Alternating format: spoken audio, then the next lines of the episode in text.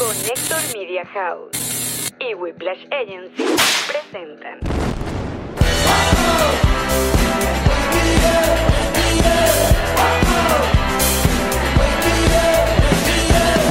Nos reiremos de esto.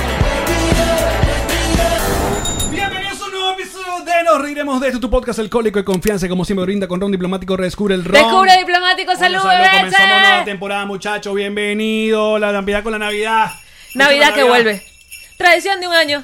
Unos van alegres, otros van llorando. Y mira los Muchachos, renos. gracias por estar de regreso y nosotros estamos felices y contentos, ya, ya para la Navidad, ya. Los renos. Porque estamos comenzando nueva temporada y, no- y temporada navideña y es por eso que hoy tenemos que hacer la- el trabajo. Mm. Nuestra de- tradición ya muy antigua de hace un año. Exacto, de el encendido de la botella de diplomático. Adelante. ¿Me pones fanfarria algo? No, de Navidad. Ah, bueno, pues te puedo tirar esta. Dale. Y con ustedes, no tú narro, narro. En este momento, Vemos el encendido navideño. ¡Maravilloso! ¡Muy bien! de verdad fue increíble. Es una expectativa brutal. Lo peor que estamos haciendo todo esto frente a Emilio Lovera. ¡Emilia Lovera! Le sacamos una sonrisa. Yo lo vi cuando se encendieron las lucecitas chiquiticas de la botella. Hizo, mira, hizo este gesto, hizo así. A mí me pareció que fue suficiente. Yo me sentí que, que lo hicimos bien. Porque es bonito siempre, eh, mejor encender la botella que la botella te enciende a ti, que es otra, otra No, tradición. Que te enciendes chévere también. ¿Verdad? ¡Salud! Salud. Bienvenidos, compañeros. Salud. Emilio, vale, qué maravilla. Encender la botella es subversivo, pues. Así empezaron las molotov. Es correcto. Es correcto. Es verdad, mira, eh, eh, Emilio luce una camiseta de El YouTuber. El youtuber. Que está a la venta en su canal de YouTube. Vayan y compren. El regalo de Navidad. Y esa la vamos a rifar sudada al final del, del episodio. Exacto. Ya yo le dije. Una semana con ella. Divino bebé. Si no, de otro día. Todo el mundo, todo el mundo tenía su versión del, del YouTuber, ¿verdad? Todo el mundo te decía, tú te, estás, tú te, te copiaste fue de, de este no sé quiéncito. El Junior, por ejemplo. De- del El Junior, exacto. Sí, bueno, todo el mundo. eh, mucha gente lo confundía con. O sea, lo, decía que me había basado en Alfredo Escalante, en Alberto Sunshine, en Que Juan sí. Manuel La Guardia.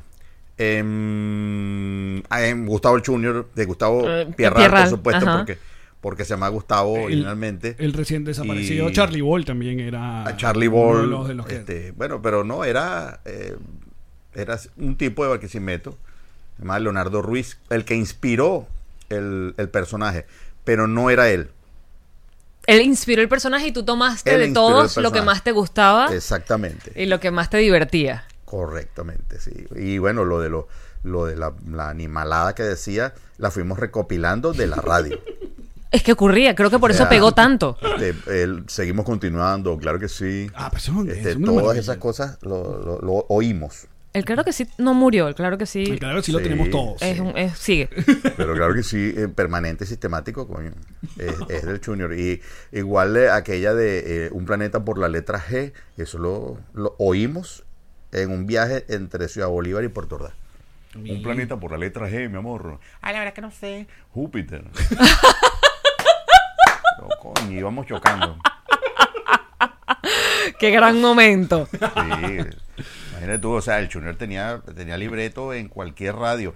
Y, y lo peor es que me llamaba siempre la gente de la radio y me decía, cuño, aquí hay un Junior, aquí hay un Junior, él, él está, esté pendiente que él está los domingos a las 6 de la mañana, una- porque siempre los Junior tienen unos horarios horribles. y entonces, eh, bueno, se hacía el esfuerzo o amanecía, lo oía, y coño, tal cual. Era el Junior, ¿no? Sí. Es que por eso caló tanto. ¿Quién, ¿Quién no escuchó al Junior alguna vez? Es que esa es la, esa es la idea. Cuando uno hace personajes, tienen que existir. La Claro, gente tiene ¿no? que, que identificarlos. O sea, si, si Chepina se parecía a tu suegra, a tu mamá o a tu hermana, o a una tía o a una abuela, coño, perfecto, perfecto. Si no la identificabas con nadie, no te iba a gustar. Claro. Porque era parte de la magia era que se pareciera a alguien. Igual, igual los otros, los otros personajes. Y bueno, y, de ahí viene todo ese asunto de que el comediante o el humorista sigue siendo como el, el- el- el que escanea la, la sociedad y es por eso que capaz cuando se vuelven muy exitosos y dejan eh, contacto como diario medio pierde ahí el, el, el mollo a veces. O sea, dejar de estar Por, por obvias razones, porque bueno, ya no puedes estar en una camionetica porque te fastidian por la foto, la, la cosa y tal. eh, entonces vas perdiendo como ese esa cercanía a lo que está pasando, ¿no? Lo Hay, acabo de hay que con, No, bueno, pero, pero claro, pero ya en un estatus millonario que es el tuyo, entonces estás en contacto con otro tipo de realidad. Exacto. Sí, pero sigo en contacto, no sé, casualmente. O sea, ya es otro público el que te ve, que es un público que es el 1% de la población mundial que están ahí donde estás tú. Bueno, este, eh, digamos que el grupo que conformamos esa Rochela de los, de los 90, al cual era gran parte responsabilidad de Laureano Márquez, este, logramos conectar todos los públicos. O sea, gente de la high y gente de- del, del lumpen. O sea, de la A a la E. Claro. Todos, todos estaban viéndonos y todos les gustaba la vaina. También ocurría, bueno, que era era, esa época donde el contenido era controlado por muy pocas personas y no es lo que ocurre ahorita Sí. que para que algo te, se vea todo, o sea, es es súper difícil, a menos que sea Bad Bunny, que coño. Exacto. Tiene carta verde para lo que quiera. Coño, pero hay varios proyectos tuyos que mm, todo el mundo obviamente te recuerda los personajes clásicos, La Rochela y... Pero eh, a Misión Emilio, Misión Emilio tuvo grandes momentos a mi parecer. Yo creo que... Coño, Misión Emilio era, era una, una, una apuesta a, a fu- a fusionar las dos generaciones que habían eh, de humor. Digamos, una, na- una generación naciente que no tenía mucho que ver con, con las redes sociales, sino más bien con el stand-up. Y, y bueno, y, y logramos cosas, cosas chéveres, porque descubrimos que había gente ahí que tenía madera de, de actor. Entonces, la actuación, para lo que tú hagas, para lo que tú hagas, la, la actuación es una, es una ventaja. Así seas un locutor, un locutor que pueda ser actor, es mejor. Un cantante que pueda actuar, es mejor. Una actriz porno que pueda actuar es mejor. Eso es genial. En estos días estuve viendo porno eh, de terror. Cuéntanos más. Uy, arrechísimo. ¿Cómo es porno? Arrechísimo. Y perdona mi ignorancia. Son, O sea, son zombies unos juegos que dan miedo. Con una enfermedad de horror. ¡Uh! Son zombies que se cogen- Los zombies están todos enfermos y todos están increíblemente bien dotados. No se les ha caído el Y- miembro. y- Claro. No, y entonces es lo único que está sano. Mm. Pues todos están súper sangrientos y tú sabes, le faltan pedazos, menos en esta área de aquí. Esa área Esta está- impecablemente sana. Ok. Y entonces van y buscan a las mujeres que casualmente no hay mujeres zombies. O sea, son puros hombres. Ah, O en sea, la en la película, la- la la- claro, mujer claro. no se contagió del Ah, virus de la zombidez. Pero sí, debe ser alguna cuestión Genética. especial que tiene que la mujer que no. En esta película, y, claro. y corren despavoridas de miedo hasta que se Sí, enfrentan. se- se- están- están aterradas y no corren Antes que son introducidas. al- al mundo. están aterradas y no corren. y después esa cogida se quedan Ya ves que necesito saber más. Entonces es un sexo de, de, de, ¡ay, qué miedo! Sí, al principio. Coño, mira, Y luego lo disfrutan. Hay, hay, hay gritos de terror. Uh, ok. Claro. Yo no quiero preguntar cómo llegaste ahí, pero bueno. Yo pensé que cómo llegaste, punto. Exacto. Muy rara esa pregunta. Esa, esa- No, porque el buscador de el buscador del porno eh, se parece mucho, obviamente, al de YouTube. Que uno empieza a ver una vaina. algoritmo. y el algoritmo te va llevando y tú terminas, ¿qué coño terminé viendo yo esto? No, lo, lo que pasa es que, mira, yo, yo tengo la capacidad de encontrar humor en cualquier lado. Y la- las malas actuaciones me dan mucha risa. Ah, O sea, cuando, cuando Charlie Mata inventó, Charlie Mata no, Alexandro Noguera, el actor que hace a Charlie Mata, inventó el personaje de mal actor de Radio Caracas. Esa vaina nos divertíamos demasiado, porque había una serie en Radio Caracas que se llamaba Archivo Criminal. Ajá. claro. Y en Archivo Criminal iba un actor y 73 alumnos. Y entonces tú los veías actuando y voy a invitar un poquito a Alexander. Por favor. O- oye María, no sé por qué no me quieres. o sea, nuestros padres están en contra de nuestra relación. Tenemos que, que- que buscar la forma de escaparnos. Sí, escapémonos todos, vamos. Es una vaina horrible, horrible de la actuación. claro, que eso lo hacía RCTV para bajar presupuesto, obviamente. Lo pasaban a la, a la una de la mañana y eh, era la oportunidad que estaban buscando mu- muchas y muchos del harén de fulano y sutano, que, que, bueno, te vamos a dar la oportunidad en archivo criminal. Y bueno, se lo daban ahí. Entonces, de las malas actuaciones, yo creo que de las peores son las de las, las actrices porno y de los actores, obviamente, porno. Pero lo que tú no sabes es que hay parodias Claro. porno. Del- sí. Entonces, de cualquier o sea, película. De, cualquier película. Star de, Wars, de claro. los picapiedras, de los viajes a las estrellas, de vaina. Y eso es para orinar. O sea, tú estás en una lucha porque, coño, la tipa está chévere, está buenísima, que yo quiero ver. Pero la risa no te deja. eh, Sentir ningún es- tipo de- de o- otro tipo de sentimiento. pues, La vaina es para. Es demasiado cómica. O sea, y los diálogos son arrechísimamente graciosos. Claro que tú, tú lo que estás esperando es cuándo le van a quitar la ropa a esta gente y, y listo, pues. Pero, el preámbulo es divertido.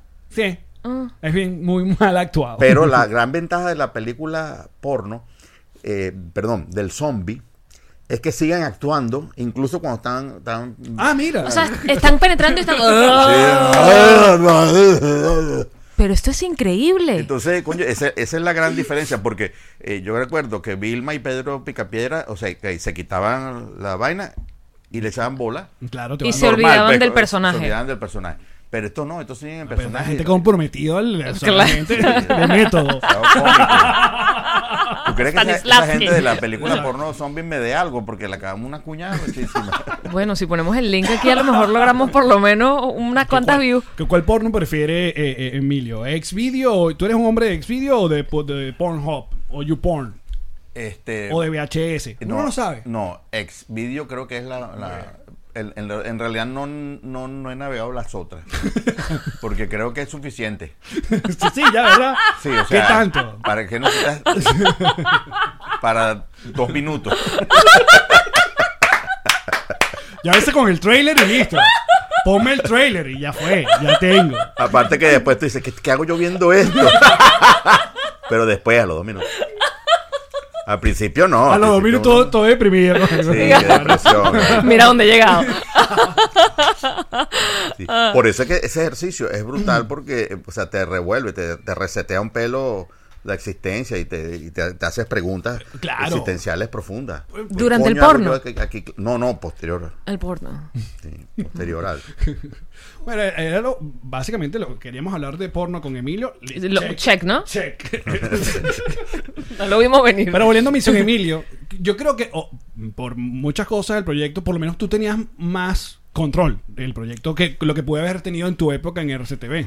No, no, yo tenía mucho control en una época en, en RCTV. De hecho, a mí el, el ingeniero Armando Enrique Guía este, le advirtió a la gente, mira, lo que haga Emilio está bien. ¿En qué época? Emilio.com, puede ser. A partir de Wopero y, y Jordan. An- anteriormente había sido el, el Portu. Entonces, yo había sido eh, jefe ahí, había sido productor de La Rochela en el año 89.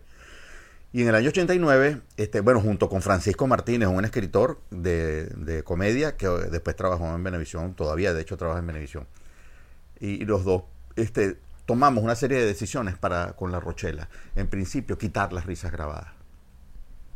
Luego, este, no hacer durar tanto los personajes. O sea, yo a esa edad pensaba que los personajes eran infinitos y lo sigo pensando. Entonces nosotros podíamos hacer un personaje cuando la gente todavía lo quería. O sea, dejándoles la- las ganas. Pero que el próximo personaje fuera mejor. O fuera tan popular como ese. Eso lo, lo- lo instauramos más o menos entre el 89 y finales. Y un personaje mataba al otro. O sea, eh, No, la gente siempre lo recordaba. Siempre recordaba a ambos y quería que, que- que siguiéramos haciendo el nuevo y el, y el, y el viejo también. ¿Y cómo era ese proceso de nacimiento del personaje? ¿Comenzaba con, se me ocurrió esta idea y la escribí? ¿O ya de una con vestuario improvisado de más o menos lo veo así? ¿O jugando a, a- a improvisar en equipo? ¿Cómo? No, bueno, yo creo que es la única forma de, de- de convertirlo. El, el actor cómico y el comediante tiene un archivo de actitudes, de voces, de nombres, de, de aspectos, de, de- de formas de caminar. O sea, un archivo de fulano camina así, sutano habla así. El otro, este, eh, eh, yo aprendí a hablar como portugués, y yo aprendí a hablar como no sé qué cosa. Y, y todo eso es, son los ingredientes de un personaje. Entonces tú lo vas creando cuando co- consigues la motivación. Eh, te puedo hablar de, de- de muchos personajes, pero la mayoría fueron así. O sea, este tipo que está ahí, mira esos tipos, ¿qué están haciendo esos tipos ahí? ¿Y por qué hay tantos? ¿Y por qué se parecen tanto? ¿Y qué los, qué los convoca? ¿Qué los une? ¿Qué los...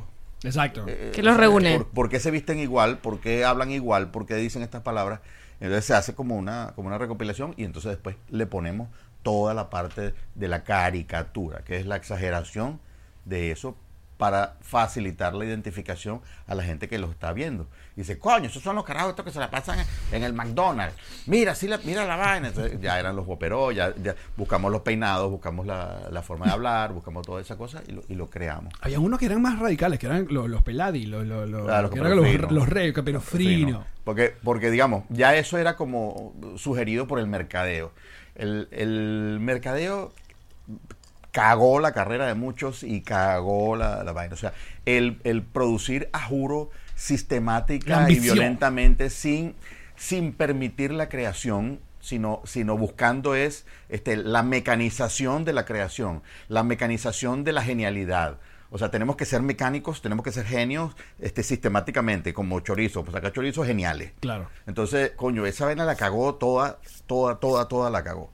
O sea, vamos a hacer caperufrino, de pinga caperufrino. Lo hicimos con el esfuerzo, investigamos y tal, aunque mm, nos dieron poco tiempo, pero logramos hacer un pero modernizado, más adaptado a la época, con las, con las, mm, eh, digamos, con las nuevas mm, modas que tenían ellos, eh, eh, los nuevos gadgets, todas todas esas cosas, y lo sacamos y funcionó.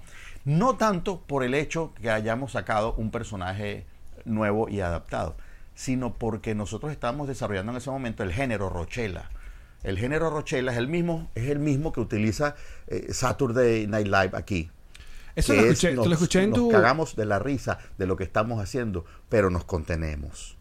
Y entonces el público de aquí y el público de allá dice, coño, qué vaina tan buena que ellos mismos no aguantan la risa. Es- me encanta y esa eso parte, me sí. da risa a mí y me contagia. Y, ok, estamos haciendo humor. Exactamente. Claro, pero el- el, Exactamente. rollo es que tú, lo, tú, sobre todo tú lo llevaste a la mierda porque ya llevaba niveles donde se mostraban fotos Sí, personales Para, para que... eh, Sí, bueno, ni- ni- niveles de para que. Juan Carlos Barrio o, o, o- o Mara- o Rafucho o Nene Quintana Pero fíjate, yo- la perdieran, ¿no? Ok, ok, una Era como un reto tuyo. Pero, pero lo otro fue que había mucha gente que, que después que yo empecé, entonces me ayudaba. Entonces me mandaban fotos, de, estos carajos con pelo, de estos carajos en flu, el, liqui liqui, vaina así loca, que, que es este huevón. No, yo me senté una vez, yo estaba cenando con, con Rafucho, eh, que es maravilloso conversar con él, y él me contaba que, que a ti, eso, llegaban familiares a darte fotos a ti de, de, qué sé yo, de él en una playa Sí. con el chamito, entonces tú le sacabas la foto así,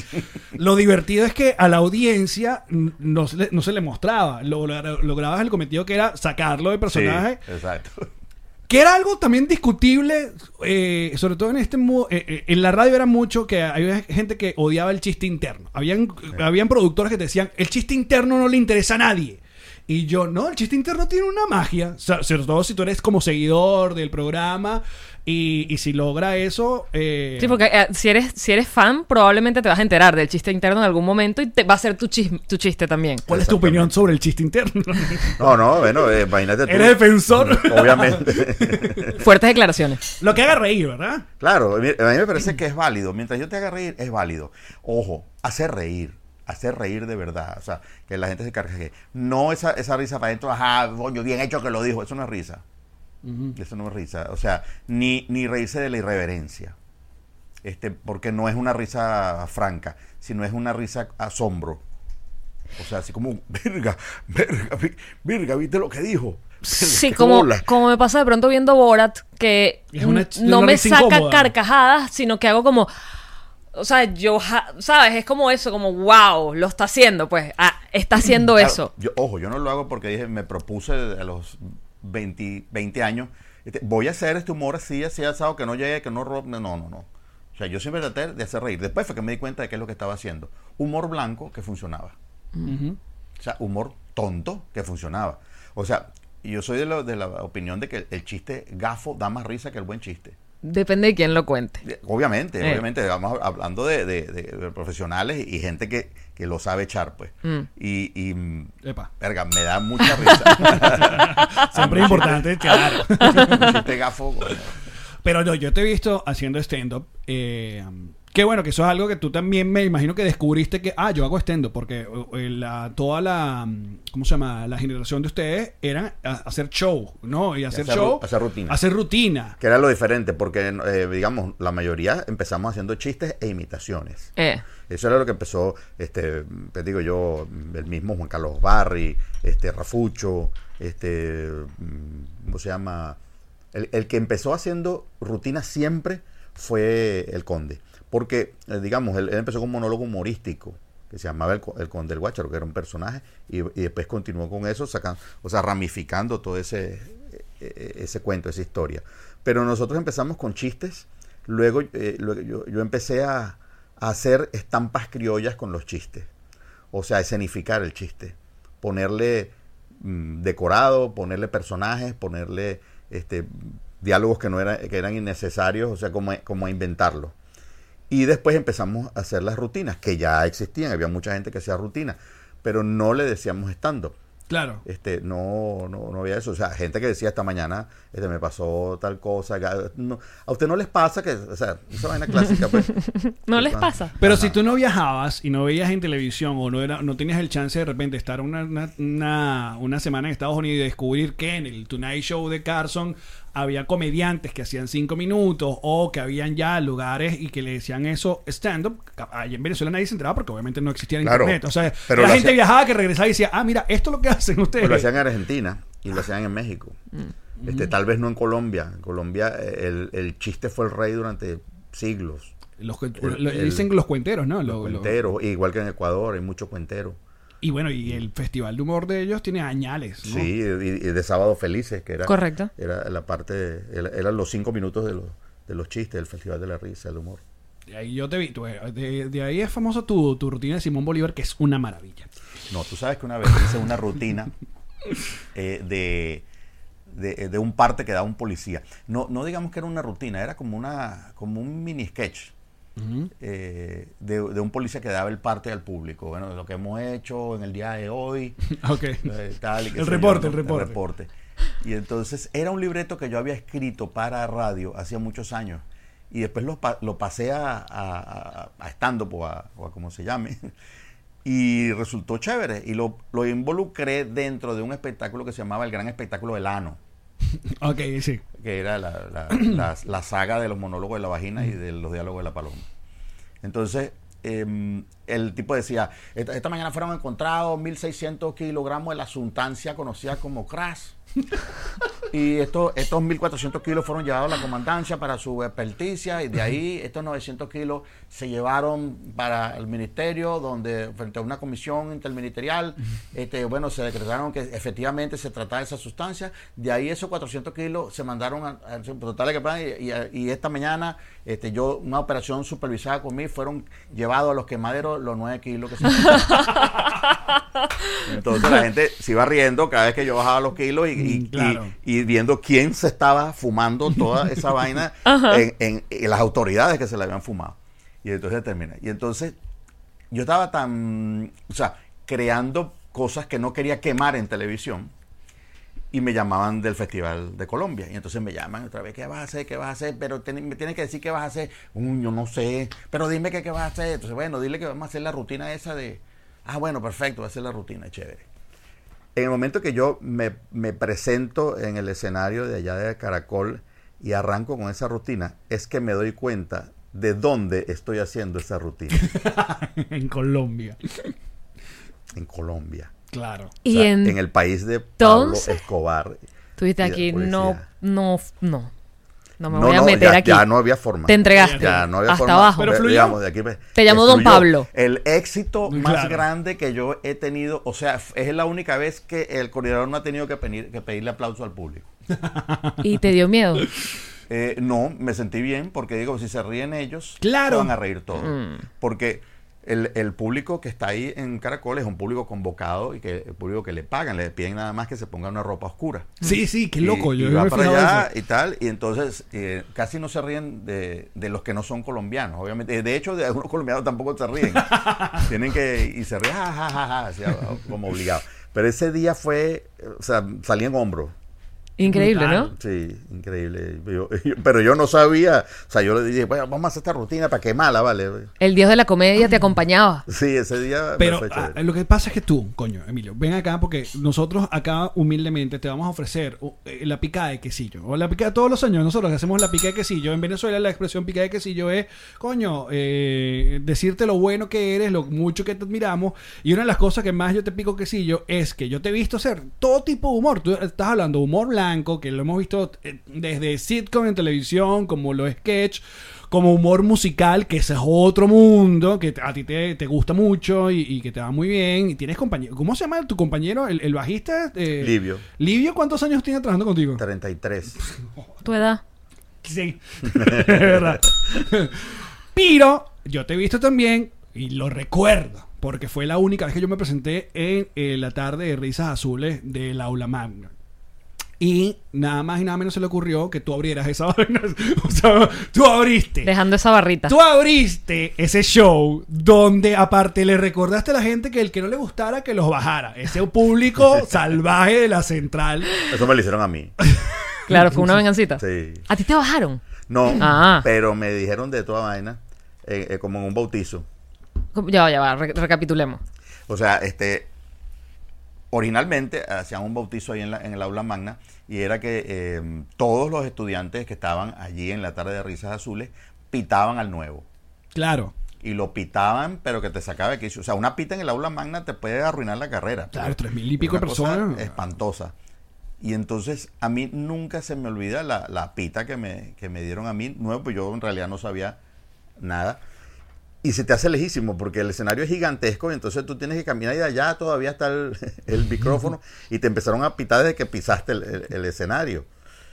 Cuño, era eterna la vaina. Yo decía que, ajá, pero más o menos, ¿por qué? Y, yo pensé todo ahí. Dice, porque soy nuevo y no me conocen. Este, bueno, a lo mejor fue que hice yo en la Rochela, hice algo que no les gustó. A lo mejor cree que yo soy de la, de, la gente que no hace espectáculos en vivo, sino que, bueno, o sea, cualquier cantidad de vaina. No recuerdo con qué, con qué salí y se rieron. Y entonces yo dije, "Eh, aquí pasa algo, algo Exacto, raro está raro aquí. algo raro. Entonces seguí, qué sé yo, y salí con éxito. Y nunca entendí la pita. No, vale, ese es una, ese joda. es un bautizo.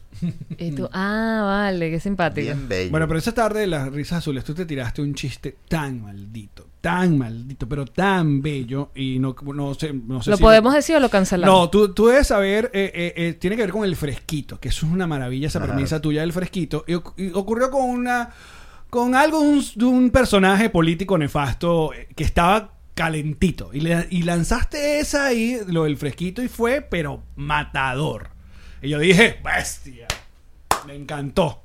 Sí, lo que el- la rutina del fresquito era que yo he comenzado. Ustedes no, han- no han oído cuando la gente dice me dio un fresquito. Entonces, eh, hoy en día nosotros no tenemos ninguna, ningún tipo de protección. Es decir, cuando tú andas en la calle, tú estás a expensas no solamente del choro, sino de la autoridad también. O sea, en, en Venezuela a ti te puede atracar cualquier tipo de autoridad y cualquier tipo de choro. Este, eh, igual estás a expensas de, del vendedor de, de comida, del comerciante, estás a expensas del taxista, estás a expensas de todo el mundo. O sea, tú eres un venado en la calle. La única protección que tú tienes, la única defensa, porque no te puedes defender, es el fresquito. El fresquito es esa, esa sensación de bienestar que, que te viene de repente. Entonces yo daba ejemplos. Bueno, mi mujer me dejó por mi mejor amigo. Y me dejó por mi, dejo- mi mejor amigo y el, el guayabo me duró dos años. O sea, o sea, está bien que me deje por otro, pero por mi mejor amigo, pues, o sea, perdí mi mejor amigo y perdí la mujer también. Pero a los dos años, mi mejor amigo dejó a mi ex mujer por la mejor amiga de ella. Oh, No es que me alegre, pero me dio.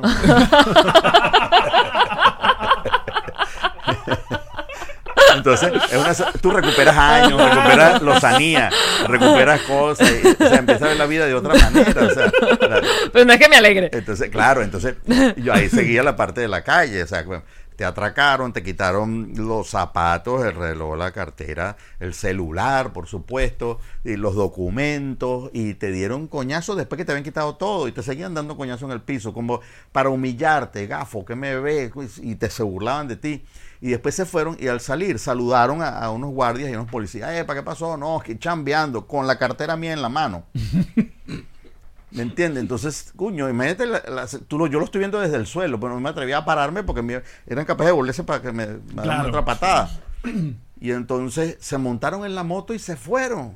Y al salir a la avenida, un camión se los llevó por delante y los mató a los dos en seco. Wow. Y yo, coño, entonces fui y recogí mi cartera, mi, reloj, mi cartera. Y, o sea, o sea, y empecé a decir, bueno, ay, pobrecito. Pero tú has visto, tú has visto el personaje de Malapraxis que hace, que hace Charlie. El personaje que, que él quedó así de una operación. no, no, no. No, Es un personaje que así, que quedó así. Entonces estaba en, en, en- en esa situación. así, Coño, vale, qué, qué lamentable. qué tristeza, vale, qué tristeza tan grande. Dos, dos- dos padres de familia, seguramente.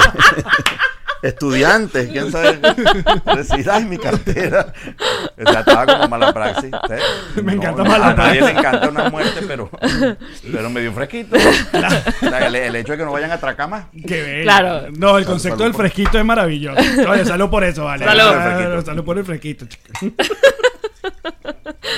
Entonces, hoy en día, Mm. este, eh, uno se concentra en el fresquito y el fresquito te permite vivir. O sea, este, cuando, cuando tú ves que la gente que dirige Venezuela y la está y la sigue llevando hacia el, el rumbo que va, este, desaparece por alguna circunstancia o este, le salen mal las cosas o no, no la pegan, pues, pues a uno le da un fresquito. Cuando congelan una cuenta cuantiosa en, en- en- en Andorra, en, en- Francia, en las Islas Caimán o en Estados Unidos, una cuenta extra de millones de dólares y no le permiten usar eso al ladrón que se la robó, a mí me da un fresquito. Es verdad. Sí. Entonces, es- ese, el fresquito es mucho más importante de lo que uno piensa. Pero qué maravilloso el, el concepto del fresquito. La premisa del fresquito. Es totalmente. es para tatuárselo. Que- no te deseo mal, pero No, el fresquito. Ahora, tú sabes que cuando ah, con, con la nueva generación, generaciones de comediantes iban saliendo, iban saliendo cosas en el internet y estando peros y shows y podcasts y tal, cuando uno de estos eh, de la generación nueva o de Instagramers, de mm, muchachos que ponen peluca, la cagan o se meten en problemas, siempre la, la gente eh, siempre aboca como Ah, pues. a, a los grandes, a los ¿Qué, eh, ¿Qué diría Emilio de esto? ¿Qué diría Laureano de esto? Yo pienso que ustedes están ladillados, es como que pensar que la gente, ustedes, la gente lo ve como la policía. Entonces, ¿por qué- piensan ustedes? No, no, no, para nada. Eh, en, en absoluto. A nosotros no, no, no nos llegan tanto, tantos casos así. Sola- solamente los que son extraordinariamente conocidos. O sea, eh, por- ejemplo, el caso de, José Rafael Guzmán cuando lo, lo- lo metieron preso aquí. Bueno, eso sí me lo comentaba. ¿Qué opinas tú de eso? Y dice, bueno, mira, ah, cuando, cuando yo me entere de eso, que este, te, te puedo opinar.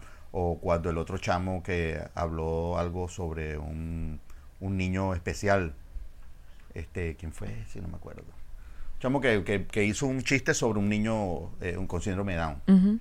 Entonces, bueno, eso es, eso es, esos son temas este, absolutamente intocables para los humoristas porque eh, no, no, no se preparan para lo que viene.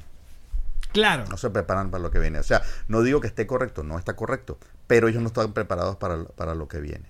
O Pero sea, ahora- para una danada de, de odio violento, pues de justicia, pa- pa- por llamarlo Mm. Digital. como lo llamarían ellos. Pues. Sí, exacto, la cancelada. Dijo, Porque aparte tú eres como el, el- el primer intento de cancelación de, de- de un humorista con el asunto de- de- del cuento de los portos. Porque a mí me encanta el cuento de los portos.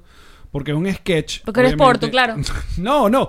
Pero eh, obviamente escuchándote en el, en el programa que tienes en tu canal de YouTube, que es Cuéntame la Vaina, eh, es un, un, un cuento que, que es muy famoso de que ni nadie en la comunidad portuguesa se molestó, que fue alguien que... Sí. eh, eh, de hecho, un periodista, un periodista de Un huevón. de apellido Garrido. Y el tipo se presentó y vaina. O sea, yo no lo. yo- de hecho, no, yo no tenía nada contra él porque no me imaginaba que había sido eso. Y menos después que, me, que el tipo me confesó la vaina, coño, mira, o sea, yo fui el que inventé la noticia, este, y la inventé porque el periódico no se vendía. Un periódico interno de todos los clubes portugueses, mm. del centro lusitano. O sea, o sea que en Venezuela hay, o sea, Sí, sí, casa de pero, todo. pero en todas, todas las capitales hay una casa portuguesa, un centro portugués, un centro luso venezolano. Los portugueses, o sea, invadieron y se organizaron en clubes. O sea, y tomaron la vaina. Con su piscina olímpica, su cantina, cantina. su lugar de jugar dominó. Sí, to- con todo. Y la Virgen de Fátima, obviamente. ahí está. Y el, el santuario, sí, y, la, y las panaderías. Mm. O sea, en, en- yo fui una vez a una vaina de federación y era, era una cosa entre el 93 y el 97% el monopolio de los portugueses en las panaderías en Venezuela. Qué bolas. Una cosa realmente insólita. Entonces, cuando nosotros eh, eh, hicimos esa, esa reunión, él me confesó que el periódico era para distribuirlo en todo eso. O sea, era una, una audiencia importantísima, era grandísima, y el periódico no se vendía. Y entonces, inventando la noticia, parece que funcionó. Pero Venevisión fue la que reprodujo O sea, le echó candela, le echó echó leña. al fuego. Y empezó a, a mandarlo a poner en todos los periódicos. Ese es el cuento de este periodista. Y verdad, salían todos los periódicos eh, del país, yo vi varias. Varias Y hubo, exacto, y, y al, al hacerse bulla, hacerse eco y al aumentarse, hu- hubo eh, en RCTV contigo, coño, vamos a darle dos al, al, al personaje. Sí, sí, hubo miedo porque, bueno, todo el- a- había gente que, la, que sabe que es verdad y sabe que, y otro que dice, esa es mentira. O sea, ese, no, no, sí, ellos se pusieron bravos. Hay gente que sí, que no, no, no, no, por más que sea, pero la- las mujeres no son bigotúas como él las pone. Y yo, coño, pero total. Lo bueno es que, y, y esto le sirve a todos los humoristas, este, la idea es que lo que tú hagas sea en ánimo de hacer reír. O sea, incluso cuando vas a hacer una denuncia, incluso cuando vas a hacer, eh, vas a hacer algo que, que- que quieres decir, que, político o algo, tiene que hacer reír. Primero Si tiene el que chiste hacer es bueno, Sí, exacto, siempre todo al final es, el chiste era bueno, porque si no, Exacto. si el chiste era una mierda, entonces coño, ¿no? rodaste. Te mereces tu, Exactamente. tu- tu Pero, ¿y cómo te sentías tú? O sea, ¿cómo, antes de saber además que era un invento, o sea, sentías esto de, ay, ofendí, no fue mi intención? No, no, no. Yo, yo estaba seguro de que no había sido ofensivo. De hecho, eh, casualmente, como para hacerme sentir mejor en esa época, Febi Pan, ya te dije que eran 90 y pico por ciento, este, hicieron, hicieron una encuesta para ver en su reunión anual a qué artista iban a llevar. Y me Y dijeron te a mí. escogieron a ti. Entonces, coño, si me tienen tanta rechera, ¿cómo me van a llevar? Claro. O sea, lo que pensé, o- Exacto, a no menos hay que me vayan a linchar. Exacto, te quieren matar. Vayan a aprovechar el momento. Vamos a lincharse coño madre, que está burlado son de nosotros. Pero no fue así, me fueron a ver. Era, ¿sabes qué? Obviamente yo de padre portugueses, ocurría lo que tanto la gente habla de, de cuando uno hace o humor con minorías, que cuando se hace bien, obviamente se sienten representados. Oye, están hablando de mí, están hablando de, Aludidos, claro. de la, de la cultura, si es verdad y cosas, porque era verdad. Yo, yo, yo tenía muchos más niñas en mi familia. Claro, tan- eh, han eh, en abuelita- abuelitas de, la- de primos que yo no entendía lo que me decían. Y, tú, "Mi, mi, mi", y yo, ajá. Eh, y, y era divertido. Era, era- el era- personaje Menina era una señora que vivía en el edificio donde yo vivía, este, que solo le entendía su mamá. Ojo, era una familia portuguesa. Claro, O sea, pero el, pasa- el portugués decía, mira, ¿qué dijo tu mamá? Ella dijo que... o sea, que, que- había una comiquita que, que, que era un policía que era... ¿Qué dice Harry? ¿Qué es lo Claro, que dice? exacto, sí. Bueno, era eh, así, tal cual. Es, es muy chimbo, pero a mí me ha pasado conocer gente así que no entiendo lo que está diciendo y yo me rindo súper rápido. O sea, yo hago como dos intentos y cuando me doy cuenta que no estoy lográndolo, me rindo, ¿sabes? Ya me quedo como, como en el vacío, como... Sí, y uno mm. se frustra más que el que está hablando. ¡Claro! Porque el que está hablando no, no, ha- no, no sabe que, que no se le entiende. Porque carajo. además las personas que están acostumbradas, bien sea porque viven en un país al que emigraron o lo que sea, que se comunican de una manera que no es efectiva, de alguna manera se acostumbraron y no sienten que no están siendo efectivos. Te siguen hablando. Pero fíjate que nosotros servimos, eh, eh, nos, nos fue de pinga con, con la generación mía, con esos extranjeros. O sea, con los portugueses, con los españoles, con los italianos. Ya no hay. Hasta con los colombianos. Ya casi no hay. Con los colombianos, correcto. Pero ya casi no hay. Ya, ya en Venezuela en general, ya el portugués ya habla mejor, ya no es tan conocido. O sea, tú vas de hecho al interior del país y, y vas a ser un personaje portugués y la gente... Mira, pero te voy a decir una cosa. No relacionan. Ahora que dijimos lo de los personajes, el sketch de los colombianos tiene que ser uno de los sketches más fumados que ustedes pudieron hacer. Por Totalmente. tres colombianos, uno de ellos enano. Luego que viajaran por el tiempo Sí, para, bueno. para dar. Queremos saber cómo fue ese proceso creativo. Ahora uno que ve la vaina, tú dices, qué bola, esta gente se reunió y dijo, no, los colombianos que venden boneros en la calle van a ir a, a donde Francisco en Miranda, donde Laureano Márquez era como siempre el Sí, serio, no, la sí, vaina. no hay no lo que bola. Pero aparte los catchphrases, o sea, el, el- el primero, eh, eh, eso es un gag que hemos repetido en este programa. El de, el de Na- Natucha. Y Natucha no es el, Ajá. el pescado que se come en Meria. No, eso es la trucha. Ay, la trucha no es donde uno se baña. No, esa es la ducha. Ay, la ducha. Eso, esto sabes que es un ejercicio arrechísimo. Brutal. O sea, eh, eso lo deberían mandar la, la- la asociación de Alzheimer. Deberían man- mandarse ese ejercicio para que la gente, este, y, y Alzheimer no es esa tableta que uno le pone la. Para No, que, eso es Alka-Seltzer. Alka-Seltzer. Pues que el ejercicio es para ambos. Claro. Tu- Tuyo para adivinar y tuyo para pro- para producir algo de la Y el próximo. De lo que está Para hablando. darme otro, después que yo le diga qué es. Porque ahí es donde uno se, se traba y uno coño. No. Y seguir. que ah, no- nos sucedía mucho porque eso lo improvisábamos, eso no lo escribía el, No escritor. Entonces, la- Laureano, este, que decía, y eso no es tal cosa, Eh, eh, no, eso es, y se quedaba así, y me decía algo que no era el que yo tenía pensado, Exacto. pero era mejor, porque le cambiabas menos letras, y dice, cuyo, este cara es más inteligente que yo. Ahora, ese es, otro, ese es otro matrimonio tuyo. Ese es el gran matrimonio tuyo de, de- de- de siempre. Coño, sí, vale. Laureano La, tú. la- Laureano es un, un amigo extraordinario con el que me entendí trabajando, pero a la perfección. Es decir, Laureano se reía de lo que yo hacía y lo escribía, y yo me reía de lo que Laureano escribía y lo hacía. O sea, era, era, era fabuloso. Yo creo que, mm, que mm, siempre ha habido como, una, como unas parejas de, de, de humoristas que funcionan. En- En el caso de mío, yo, he trabajado con varias parejas, coño, pero una de las más exitosas y con la que he trabajado más con Laureano. He trabajado con Amilcar Rivero, he trabajado con Juan Carlos Barri, he trabajado con Nene Quintana, con Rafucho, en, parejas, pero de- de personajes. Pero con Laureano trabajé más y bueno, me entiendo mucho bien. Bueno, porque viaja. Y, y el- no hay nada más cierto que uno conoce Ah, realmente a la persona cuando viaja. Sí. Y ahí es donde, tac, se hace el, el clic. Porque irte de tu casa, estar en una ciudad que por muy emocionante que sea, tú vas a trabajar, pero entonces no. Entonces tu compañero de, por ejemplo, no te hablan los aviones, entonces tú te molesta que no te hablan los aviones. No, y la otra es vegana, entonces coño es hay que ver vegana, dónde que se va a comer. vegana, Eh, yo quiero comer carne. Es un peo. Sí. Viajar es un peo. Sí, bueno, Laureano, Laureano es como un santo. Laureano no, no, no, no bebe mucho, no come mucho, este, no, no sé qué otras cosas. Pero, pero yo, soy, yo soy más de la vida, pues, yo soy más de la calle y de, y de, y de. O sea, la- eh, cuando salía con Amilcar eh, éramos más, más, Más, más echador de broma. más, sí. Sí, Amilcar se parece más a ti, ¿no?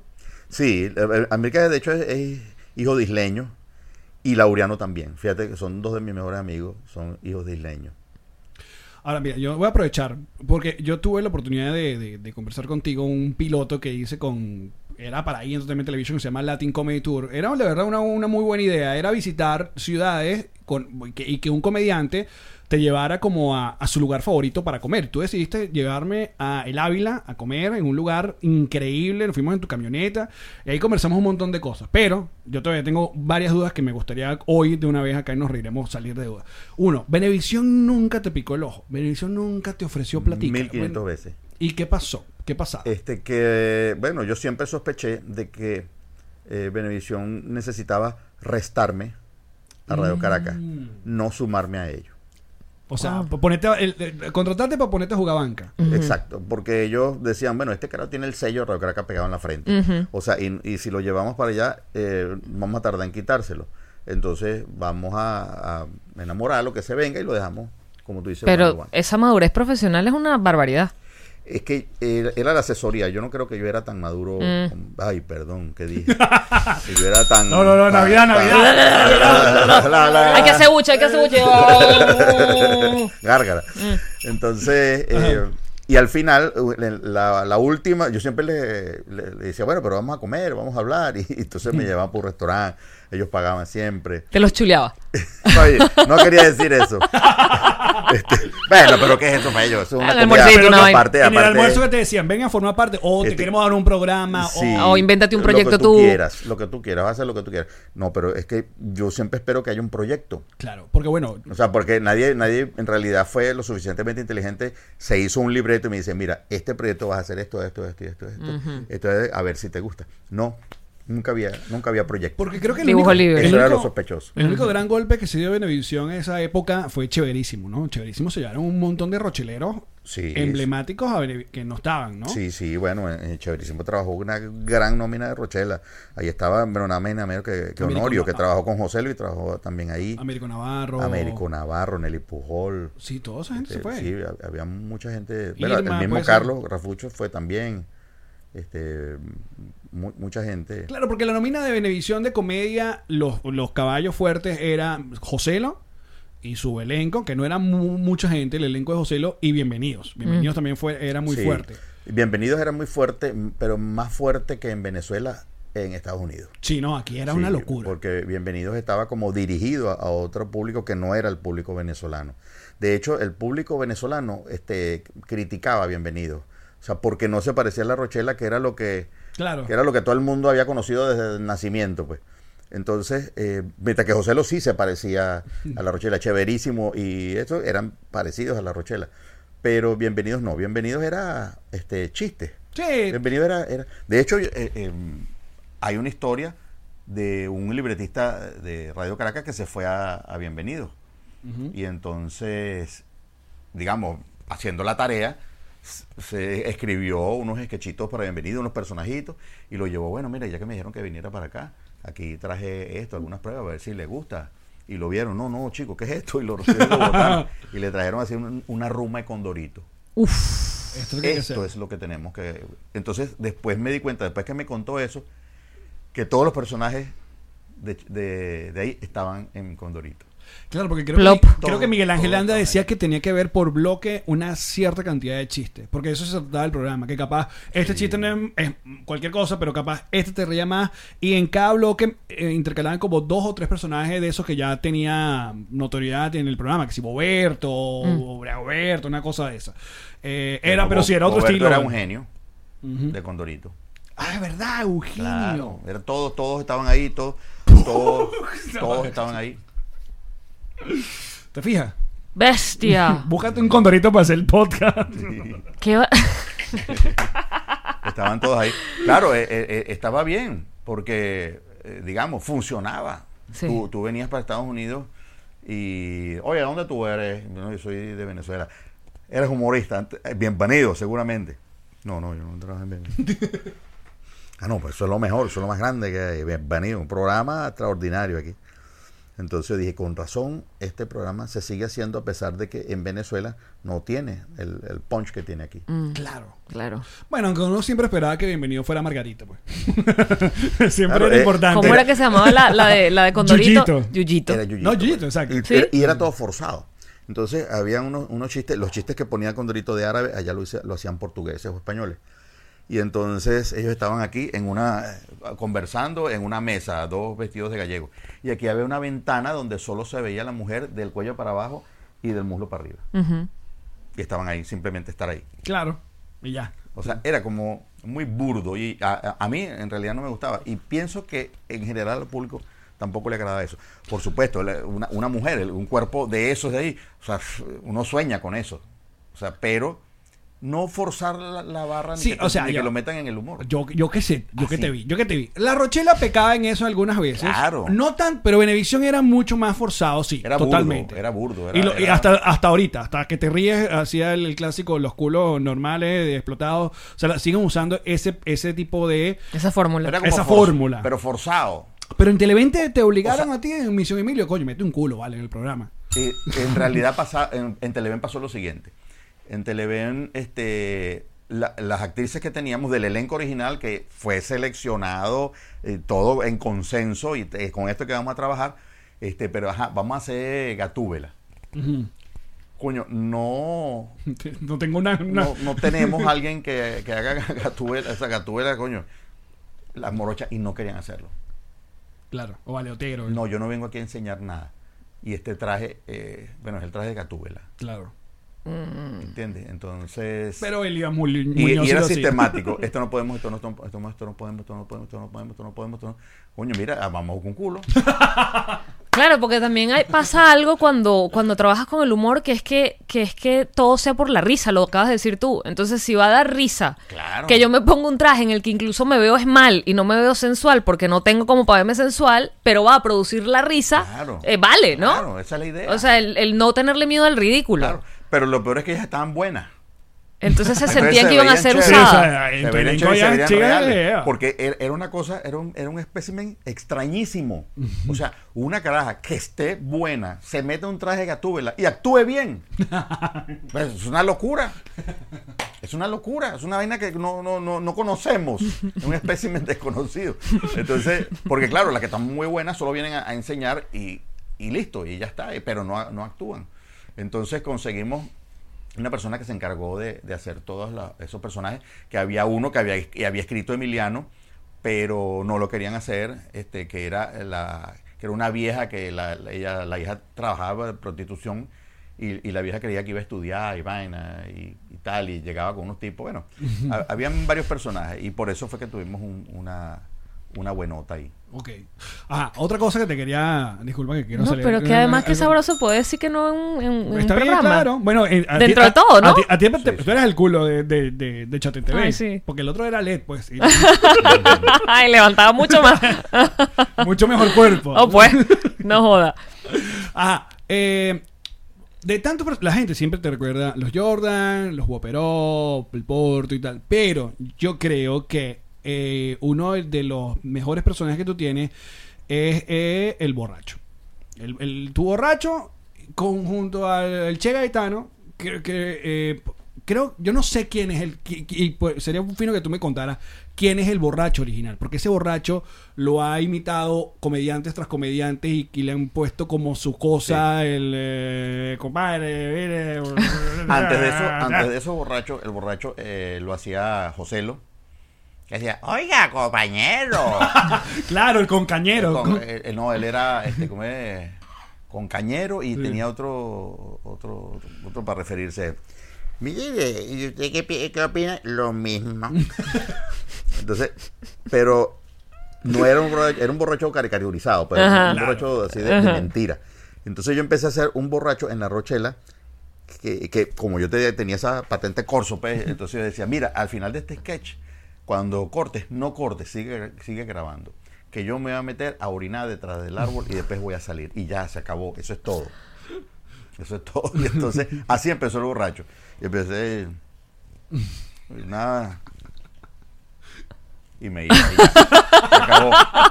Y la gente se empezó a reír de, de que no pasaba nada, de, de lo absurdo. O sea, una, una estupidez, pero que daba risa. En otro pasaba, me quedaba viendo así.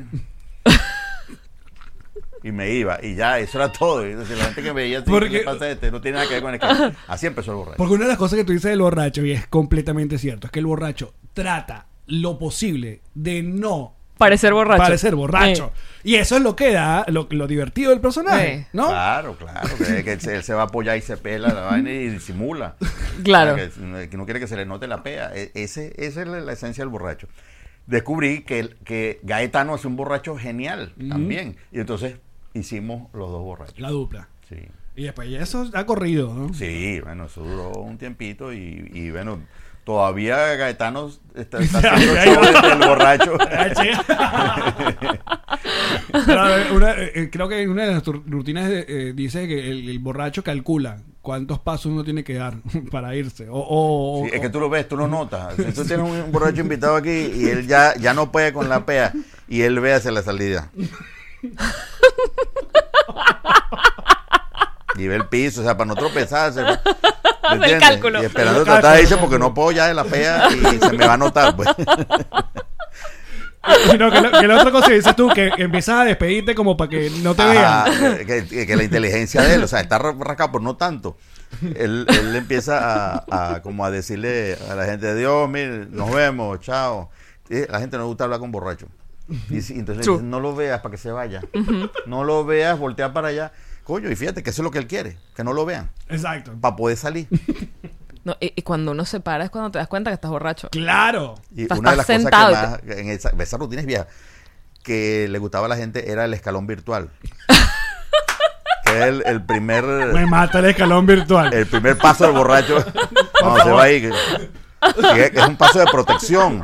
Porque no sabes si hay un cable, una vaina al pie de alguien. y- entonces, para protegerse, no cae ese aquí. Oye, me caigo, me caigo allá con, la- con, el, con, con el empuje, pues. Mira, Emilio, otra de las cosas que yo estoy feliz de que hayas venido para acá es porque obviamente yo quiero que autografíes este disco. Mira. Tú fuiste tú el que lo compró. Este disco lo conseguí en eBay. Estoy mostrando para los que nos están escuchando el, las odas de Emilio Lovera en vivo, que básicamente es un, eh, tu único disco donde grabaste rutina de, de humor, stand pero también hay, eh, ¿cómo se llama? Eh, eh, imitaciones, pues. Hay imitaciones. sí. Aquí nace el, mo- el- el malandro cagado. Es Prácticamente. En este disco, ¿verdad? Sí, sí, en ese- Uno de tus chistes más puteados Exacto. en YouTube. Y más, y más vendido en la autopista. Absolutamente increíble. Pero yo, te- yo he hablado contigo, creo que eh, que lu- luego esto es una cultura muy americana de que todos los eh, siguen todavía cualquiera que haga un stand up en Netflix sacan el disco de, de la rutina, o sea, comediantes. El que como que hizo ese trabajo más fue el Conde, pero tú hiciste esto nada más porque haciendo esto descubriste que la piratería era muy fuerte y Sí, no sí. había De hecho, salió el pirata antes. Así No, mismo. sí. Mentira. El cassette. Wow. Qué bola. O sea, eh, cuando estaba el material en, en- en- en- ya para, el- para la mezcla, este, yo vi un cassette. Qué arrecho. Qué barbaridad. y los, has- los has enfrentado los, los vendedores ahí que Ah, coño. O sea, Que mira, te pasen un porcentaje, ¿no? que hay de nuevo ahí. Coño, que si, si vas a venderlo en la Pero no, autopista. no, no, no hubo un conato de volver a grabar un, como, qué sé yo, un especial, un DVD o, O sea, del- de, sí, los sí, shows. hubo, hubo porque tienes muchos de shows. grabar, de grabar cosas porque eh, lo que pasa es que ya están grabados. Bueno, coño, O sea, pero ponlos tú. Yo hago, yo hago nuevos, te- te- tengo que hacerlo, grabarlo y, o, o- o hacerlo en vivo, pues hacerlo en vivo y que la gente lo grabe y se lo lleve ya, porque... de Porque yo he visto lo- lo- las mismas grabaciones que la hace la gente que pone en YouTube y tú lees en trompa y le dices Sí. Con una elegancia demasiado. que tú dices que como el, el que compró el celular cree que es el dueño de, de- de todo, pues. De los derechos. De lo que derecho a grabar lo que sea. Una vez tiré esa en, en, en Comedy Central. Comedy coño, su madre. Y entonces cuando estoy adentro todo el mundo felicita. Coño, le, le, le caíste encima a la señora esa que coño, pero que me está grabando la tipa, lo pone así, lo pone así, está, eh, está grabando todo, entonces que tú grabes 15 minutos. Ah, bueno, ese, esa es la esposa del que te trajo. Es ya, la Pero esa señora no sabe que están grabando este show para Comedy Central. Pero qué puntería, vale, tengo No, yo. pero fue una elegancia Sí, sí, coño, más o bestial. menos, menos mal, yo decía que dije, que dije. No, fue súper elegante, fue súper elegante. Ese, Bueno, esto lo conseguí, eh, eh, Emilio. Qué bárbaro. ¿Te dieron plática por esto? Mira, No. 80 bolívares. No, no, No. eso no se De- vende. ¿Pero de quién fue la idea? ¿Esto fue la idea de alguien de- del canal, de Eh, sonográfica? ah, eh, yo, como te dije, yo, yo siempre estaba pendiente de hacer las cosas como, como yo pensaba que era, que, que tenía que haber un, un manager. Y entonces este manager, eh, el, el que hizo eso fue el que, el, el que motorizó esa, eh, eh, ese disco. Pero al final no quedó nada. pero sabes que puedes subir tú tu contenido y puedes ponerlo tú y que, y que, bueno, y que se reproduzca desde tu cuenta. A ver si te caen dos o tres. que ese sí, es el sí. Emilio que está ahorita, ¿no? Sí, sí, bueno, como- ya, ya yo abrí un canal de YouTube y- Eso, y, me- y empecé ya. a, a- meter material y hacer material para YouTube. Esto, digamos, de alguna forma fue motorizado por, por los chamos míos. por mis hijos me dicen que tienes que meterte en esta vaina porque si no... eh, Pero los chamos tuyos son, aparte son geniales, yo- yo- Tomás. yo tú- no- tú- sí, yo no, yo no conocía que, que eso se puede hacer hasta que cuando me dijeron, mira, fulano vive de esa vaina, sultano vive de, de esta cual vaina, esto claro vive de bueno, vamos a echarle bola porque yo por lo que veo no, Nosotros. no he vivido de esto, no voy a sobrevivir. Nosotros no vivimos de esta vaina, No, pero. sí vivimos. La gente nos está viendo aquí, chicos. No, de YouTube digo. Cuéntame, esa vaina ha funcionado muy bien, ¿no? La gente le Sí, ha ha gustado. funcionado chévere. Y es un, porque es un concepto, yo creo que novedoso de alguna, de alguna manera, aunque todo el mundo lo ha hecho, pero no conscientemente. O sea, tú vas a lo- a y echas cuentos, pues. Claro. Ahora, pero no vas exclusivamente a echar tus cuentos y los cuentos que tú quieras, sino los que te preguntan Mm. o los que, o los que, los que surgen a través de un, de un interrogatorio, una, un, un- un cuestionario o algo así. Entonces, mm, yo decidí con Laureano, "Bueno, vamos a echarle bola a esta vaina. Bueno, sí, como no. Y arrancamos, Laureano y yo, a echar los cuentos porque de verdad que a uno le suceden cosas.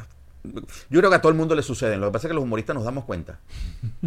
Nos damos cuenta que nos suceden cosas que de verdad a, la- a la larga como dice Laureano, la, la, la comedia a la distancia, la tragedia a la distancia es comedia. Mm. Es verdad. O sea, cuando, cuando te caíste hoy te dolió hoy, coño, pero mañana te estás cagado en la risa, coño, me caí como un huevo. ahí. Eso es como la premisa de la frase nos reiremos de esto, pero mm, súper cual. más mejor profundo. O sea, claro. otro proyecto se puede llamar así. Tal cual, Pero- tal cual, eso lo reiremos de esto. ¿eh? Mira, por ejemplo, yo el programa con, con Sicilia, yo, tú podrías haber hecho siete horas con Carlos Sicilia, Sí. porque aparte, primero que él habla huevona, segundo que ustedes hicieron cosas muy divertidas. En una época que, que no sé, bueno, qué sé yo, el- el- nada más el, el asunto ese que haberte entrevistado, guindado en, en la torre de la, la profesora, sí. ya es- era una locurita, una, ¿no? una bola dormida Literal. con el arnés. sí.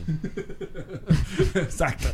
Luego los, todos los, los cuentos que tienes con, bueno, eh, con, con Charlie Mata, con, con Nelly Pujols también estuvo increíble. Hasta hiciste algo en la medida del posible, con- como estabas en Venezuela con la tecnología, con Nene Quintana, que se medio cortaba por el Zoom y la Sí. cosa, pero que era un personaje que, que obviamente también se había medio desaparecido del, del, del plano y que ustedes también con este revival que hicieron con La Rochela lo, lo volvieron a... lo, lo- lo- nos conseguimos de nuevo. Porque la gente, digamos, eh, en Venezuela había como, como castigado a Nené por su relación con el chavismo en una época. Sí. Y igual que a otros que, que también los ha eh, castigado. Pero digamos que un humorista finalmente es un humorista y tiene inteligencia y se, se han dado cuenta. Y que, bueno, que lo que hicieron no lo hicieron por un- alguna convicción, sino por, por llevar la contraria, por, por, por hacer arrecha al otro. O sea, no, no, no fue por una cosa así, yo creía en no. No, y también yo creo que, que ya escuchando los cuentos de ustedes, también los, los rocheleros fueron muy muy maltratados, ¿no? Eh, y uno es, es, es un lugar medio complicado de ir por, por, por todo el, imaginario que tiene el venezolano sobre RCTV, pero hay unas realidades, o sea, había unas Claro. cosas... eh, que- En- en nosotros, nosotros teníamos, sufríamos de algo. En, en primer lugar, de la opinión pública y de nuestro propio entorno. En- en- hoy en día yo, a mí me, me- me regocija y me contenta que venga una mamá a decirme que su hijo quiere ser humorista. Y, y yo decía, cuño, esta vaina no pasaba antes. O sea, esta vaina era, era, era una, una utopía, pues una, una locura. ¿Cómo, ¿Cómo vas a ser tú cómico, chico? Tú eres una vaina decente. Y ahora no, ahora, ahora digamos que de alguna forma este, el desarrollo del, del humor con toda esta andanada última, sobre todo de, de- de humoristas, ha hecho que, coño, que pueda ser una, una, una, una profesión y tan noble como es. O sea, verga, hacer reír al prójimo. O sea, no, hay, no hay una vaina tan, tan de pinga como esa. Es como un médico. Claro. O sea, tú le vas a sanar la mente a la gente, le, lo vas a desconectar, lo vas a, lo vas a resetear, le vas a cambiar el ánimo. Y coño, eso lo entendieron hoy en día las, las familias y las madres. También la- la- las crisis ayudan a entender toda vaina. Entonces, eh, aparte de eso, nosotros recibíamos un maltrato por ser el arte dramático lo verdaderamente apreciado y serio en las televisoras. Entonces era la columna vertebral de nuestra programación, las telenovelas y tal. Ustedes, ustedes, ustedes no necesitan producción, ustedes hacen reír así solo, ustedes son unos jodedores. Son unos jodedores, ustedes no, son, ustedes no estudiaron esto, ustedes son, bueno, sí, es cierto, pero nos vamos, no, no, quédense. Ah, bueno. No, y después la- el asunto de que, que ustedes los manejaban en el departamento de dramático. O sea, que vaina tan Ah, loca sí, que... sí, que- sí. Tiraban claro. las migajas de dramático para ustedes. Sí, así fue. Entonces ten- teníamos el mismo decorado para todo, el mismo vestuario para todo. O sea, lo volteaban, lo pintaban de otro color, pero... Es que yo recuerdo que por muchos años la Rochela no tenía ni bumper de entrada. O sea, literalmente arrancaba la Rochela y ya. Sí, había, er- eran como, como sálvese quien pueda en, en algunas, algunas partes. Entonces, eh, dependíamos mucho de la habilidad del director. La habilidad del director para conseguir cosas de afuera o dentro del mismo canal para, para mejorarle el, el look al programa. Por- También era, era como una envidia, porque nosotros grabábamos una vez a la semana. Claro, entonces qué sabroso que se ganan la vida. toda la semana. Claro, Exacto. manguangua, Se chico. ganan la vida una vez a la semana. Sí. Mira, ha sido para nosotros un, placer inmenso, aunque queremos pedirte unos 15 minutos más para el bono con, con, lo- con los peitocitos que van a ver si nos conectamos con los que están en Crowcast. Pero, coño, eres, eres una persona que nos ha hecho demasiado feliz. Y eso es, es bonito, andar con la vida que la gente te recuerde siempre así. Y que eh, nosotros que seguimos tu, lo que estás haciendo, que no, o sea, te mantienes activo y eso me imagino que, que a ti también te hace muy feliz eso, que la gente te esté viendo, te esté recordando, y pero que también estés haciendo cosas nuevas y que la gente lo esté siguiendo y la esté viendo. Coño, sí, me encanta. Y, lo sigo haciendo y, y estamos inventando cosas. Estamos inventando y, y tra- tratando también de, mm, de poner en, en el contexto las cosas que hicimos. O sea, las cosas que hicimos que, que, mm, no tuvieron la, la cobertura en, aquella, en aquel momento que pueden tenerla ahora. La importancia que, que tienen, yo creo que la gente se va a dar cuenta. Se va a dar cuenta ahorita. Pronto tenemos algo bueno por ahí. Síganme en mis redes sociales. El gran Emilio Lovera con nosotros, muchachos. Nosotros vamos a hacer un corte comercial. Pero si quieren ver un poco más, tienen que ir a Patreon. A partir de 2 dólares, ustedes pueden apoyar este podcast y escuchar o vernos unos 20 minutos más con el gran Emilio Lovera acá en este programa, muchachos. Así que ya venimos.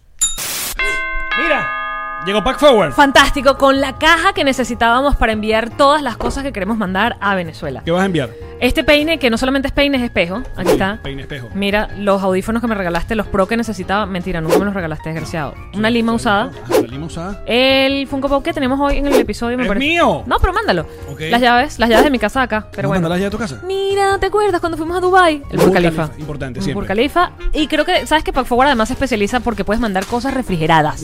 Tienen cava refrigerada, puedes mandar comida congelada, refrigerada, todo. Ahí está, listo. ¿Unas que lo mandas?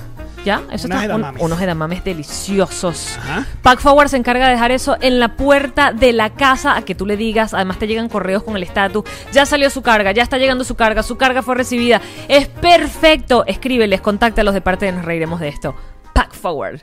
¡Llamarí! Allen, ¿Qué hora es? es hora de Jason Hyde. La hora del amor. La hora de reciclar. Ah. Porque todo lo que tengo puesto en este momento es de esta marca maravillosa que además utiliza materiales reciclados como en la pulsera de este reloj, papel reciclado. ¿Qué? Esto que parecen joyas semipreciosas, plástico ¡No! Esto que te voy a entregar, que parece que te lo estoy regalando, pero realmente es solamente para mostrarlo en la publicidad, es un reloj cuya pulsera está hecha de botellas recicladas del océano. Y da la hora. Y me siento mucho mejor conmigo mismo. Jason Hyde, no time to waste. Puñito. ¡Llamarí! Allen, ¿Sabías tú que el ron diplomático es el único ron que cura el coronavirus? ¿qué? Cuéntame más. No, no es así, es Ah. mentira, es falso, por si acaso. Pero cómo divierte y cómo Ay, alegra la cuarentena. ¿Qué sería de la cuarentena sin un ron diplomático? ¿Mm? ¿Cómo hago yo sin el ron diplomático? ah? ¿Cómo hago yo sin el ron diplomático? ¿Cómo hago yo sin ti? Ay, ¿cómo hace la gente? Ah, es que ¿dónde lo consigo? ¿Que Porque no quiero llevan? salir de mi casa, no quiero que me lo dejen en la puerta. Drizzly.com. Drizzly.com, ven acá en pantalla. Ahí está, muchachos. Porque hay que, esto hay que sobrellevarlo de alguna manera. Hay que hacerlo. Ron diplomático, redescubre el ron. Descubre diplomático.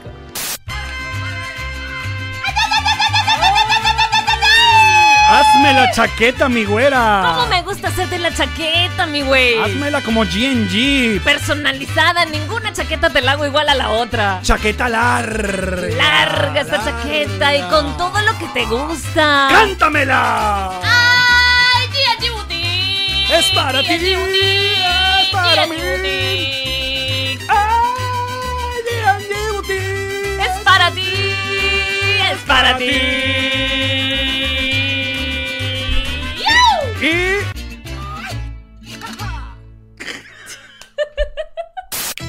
Yamari, Allen, ¿estás lista para mojarte la brocha, mi reina? Toda completa, hasta en el balde, papá. Que llegaron los King Painters. Ay, divino con todos los colores, que a mí Estos me son gustan. Los King Painters. Ay, divino con el tirro, pégamelo, sácamelo. Ah. De los King Painters. Ay, por favor, pónmelo del color que me gusta, rojo. King Painters. Ay, papá, esta gente no se droga de verdad. King Painter. Sabor. En toda Miami, claro que sí. Llámalo, de parte, nos reiremos esto. Llámalo ya, Pipo. Vaya, y tú también, Mima. ¡Sabor! Yo, yo, yo, yo.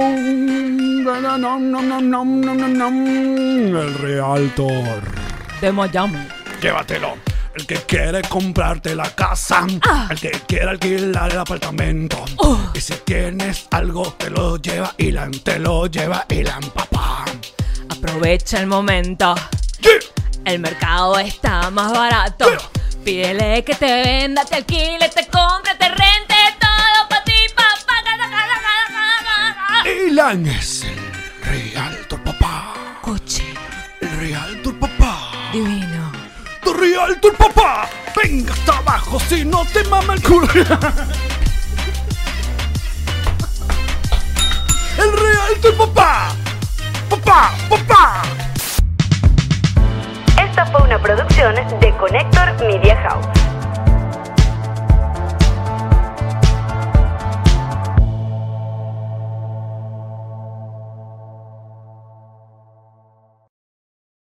What's up, friends, and welcome to IE and Friends, the podcast where we give relationship advice, talk Latino pop culture, and keep you entertained with laughs. Join us for a heart to heart chat about love and life. IE and Friends, the podcast that's like chilling with your best amigos. IE and Friends is available wherever you listen to podcasts. Judy was boring. Hello. Then Judy discovered ChumbaCasino.com. It's my little escape. Now Judy's the life of the party. Oh, baby, Mama's bringing home the bacon. Whoa, take it easy, Judy. The Chumba life is for everybody. So go to ChumbaCasino.com and play over 100 casino style games. Join today and play for free for your chance to redeem some serious prizes. ChumbaCasino.com. No purchase necessary. Void where prohibited by law. 18 plus terms and conditions apply. See website for details.